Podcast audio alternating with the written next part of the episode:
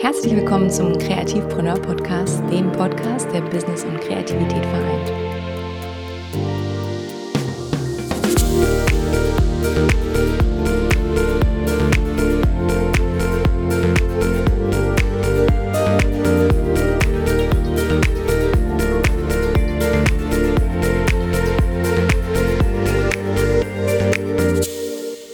Meine lieben, lieben, Kreativpreneure da draußen, meine liebe Kreativpreneurin, mein lieber Kreativpreneur.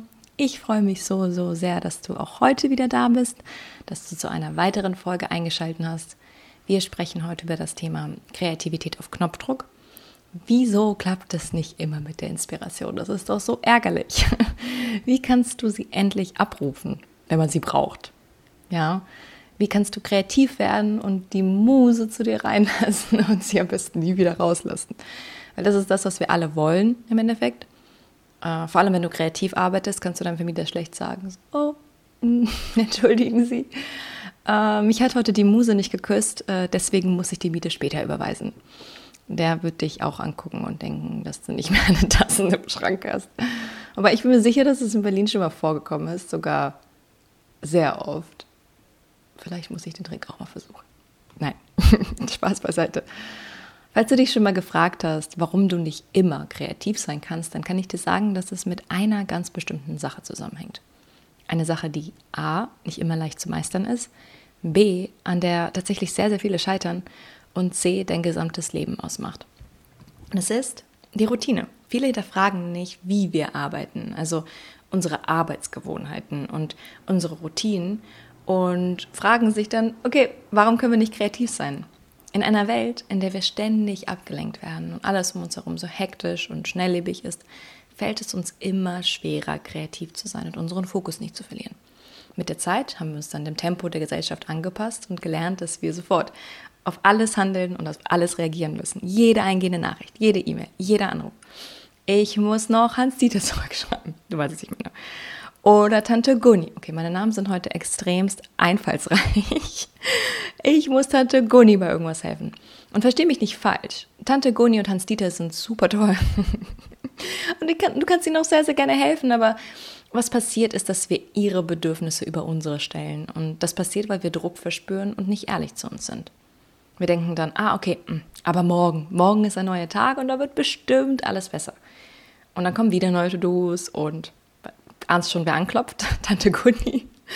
Und äh, Hans-Dieter ruft an und wir kommen wieder zu nichts und wieder nichts. Das Problem ist also, wir geben uns zu wenig Raum für Ideen, Inspiration und Kreativität. Weil Kreativität kann nicht zwischen Tür und Angel schnell erledigt werden. Es ist ein Prozess. Also warte nicht auf die Muse, sondern lade sie ein. Zum Beispiel zu einem Kaffeeklatsch. Nein, ich möchte dir gerne ein paar Fragen stellen. Hast du eine Idee, warum Karl Gustav Jung sich immer in sein Landhaus verzog, sobald er Konzentration brauchte? Und warum ging Charles Darwin immer seinen Denkweg? Und warum schrieb Hemingway jeden Tag 500 Wörter? Alle drei haben etwas gemeinsam. Sie haben sich Rituale und Routinen geschaffen, die sie in einen kreativen Zustand versetzen. Stephen King nannte es auch die Kreativzone. Sie haben sich also einen Ort geschaffen, eine Tageszeit, eine Gewohnheit, die ihre Kreativität fördert. Was jetzt also passiert, ist, dass unser Gehirn, unser Geist mit der Zeit diese assoziativen Trigger anerkennt und Kreativität abrufen kann. Das heißt, diese Rituale und das kann wirklich alles sein. Musik, die dich dabei unterstützt, ein bestimmter Ort, ein bestimmtes Getränk. Im Endeffekt konditionieren wir unser Gehirn und sagen, okay, liebes Gehirn, bitte katapultiere mich jetzt in meinen kreativen Flow. Das Wichtige dabei ist, dass du es immer regelmäßig machst. Das heißt, dass du es zu einem Ritual machst, weil es die Häufigkeit die es ist, die es ausmacht. Es bringt nichts, wenn du sagst, okay, mm, ich habe vor zwei Jahren mal in einem ganz, ganz tollen Café gesessen mit meinem Mandellatte in einem dieser Berliner Hipster-Cafés, ja. Und ich habe ganz, ganz toll geschrieben und super, war super, super kreativ und produktiv. Und dein Gehirn wird sich auch nur denken, ähm, meine Latte? Bitte, wann war das denn? Ja, es ist nicht mehr präsent und dein Gehirn kann es nicht mehr abrufen. Das heißt, wenn du kreativ arbeiten willst, musst du dir bewusst Zeit dafür nehmen und es regelmäßig tun. Nur so entstehen Ideen. Je öfter wir uns also hinsetzen und je öfter wir es probieren, desto größer die Wahrscheinlichkeit, beziehungsweise höher die Wahrscheinlichkeit, dass wir etwas Tolles erschaffen werden. In anderen Worten, wer regelmäßig arbeitet, den küsst auch die Muse. Beobachte also, wann hast du am meisten Energie? Was hilft dir, um dich zu entspannen? Was brauchst du, um deine Kreativität anzuregen? Was willst du hören? Musik? Vogelgezwitscher? Oder willst du in Stille arbeiten? Welcher Ort ist besonders inspirierend für dich? Erschaffe dir deine Kreativzone. Ich zum Beispiel, ich schreibe morgens jeden Tag auf meinem Balkon, tatsächlich in meinem Mantellatte, ist mir gerade aufgefallen. Und ich schreibe jeden Tag Egal ob gute Laune, schlechte Laune. Hauptsache jeden Tag. Ich lege mir keine Verabredungen in die Zeit, keine Meetings, sondern blocke mir die Zeit dafür. Nur dafür. Also alles andere wie Tante Guni oder Hans-Dieter kommen später. Ich mache wirklich eine Verabredung mit mir selbst. Und nein, ich habe, bin nicht schizophren. Ich schreibe mir meinen Kalender. Marias Schreibzeit. Blocke mir die Zeit und die ganzen anderen administrativen Geschichten kommen später. Dadurch grenze ich die Aufgaben klarer ab. Und je mehr ich schreibe, desto weniger zweifle ich auch. Also alle Perfektionisten da draußen.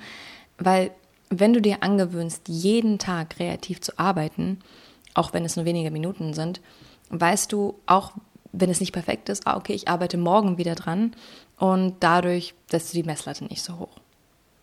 Und ich weiß, okay, wenn ich auch mal einen schlechten Tag hatte und kaum etwas geschrieben habe, ich werde die nächsten Tag genug Zeit haben, nachzubessern. Und ich muss noch eine Sache hinzufügen zu unseren drei Freunden, Jung, Hemingway und Darwin. Äh, ja, da wir alle heute so busy sind, schreib dir einfach eine To-Do-Liste, bevor du mit der kreativen Arbeit anfängst. Also in unserem Fall als Dieter zurückschreiben und so weiter und so fort. So hast du dir alles von der Seele geschrieben und kannst dich auf deine, nur auf deine Kreativität konzentrieren. Also, lass uns nochmal zusammenfassen. Erschaffe dir deine Kreativzone.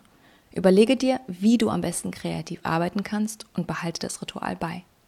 Schreibe dir eine To-Do-Liste, bevor du mit der kreativen Arbeit startest, um den Kopf frei zu kriegen. Arbeite in Blöcken. Zuerst die Kreativität, dann das Administrative. So. Ich hoffe, du wirst jetzt Best Friends mit deiner Muse und sie zieht bei dir ein und ihr werdet unzertrennlich. Du hörst nächste Woche wieder von mir, nächsten Freitag. Und bis dahin wünsche ich dir ganz, ganz, ganz viel Liebe, Inspiration und Kreativität. ciao, ciao.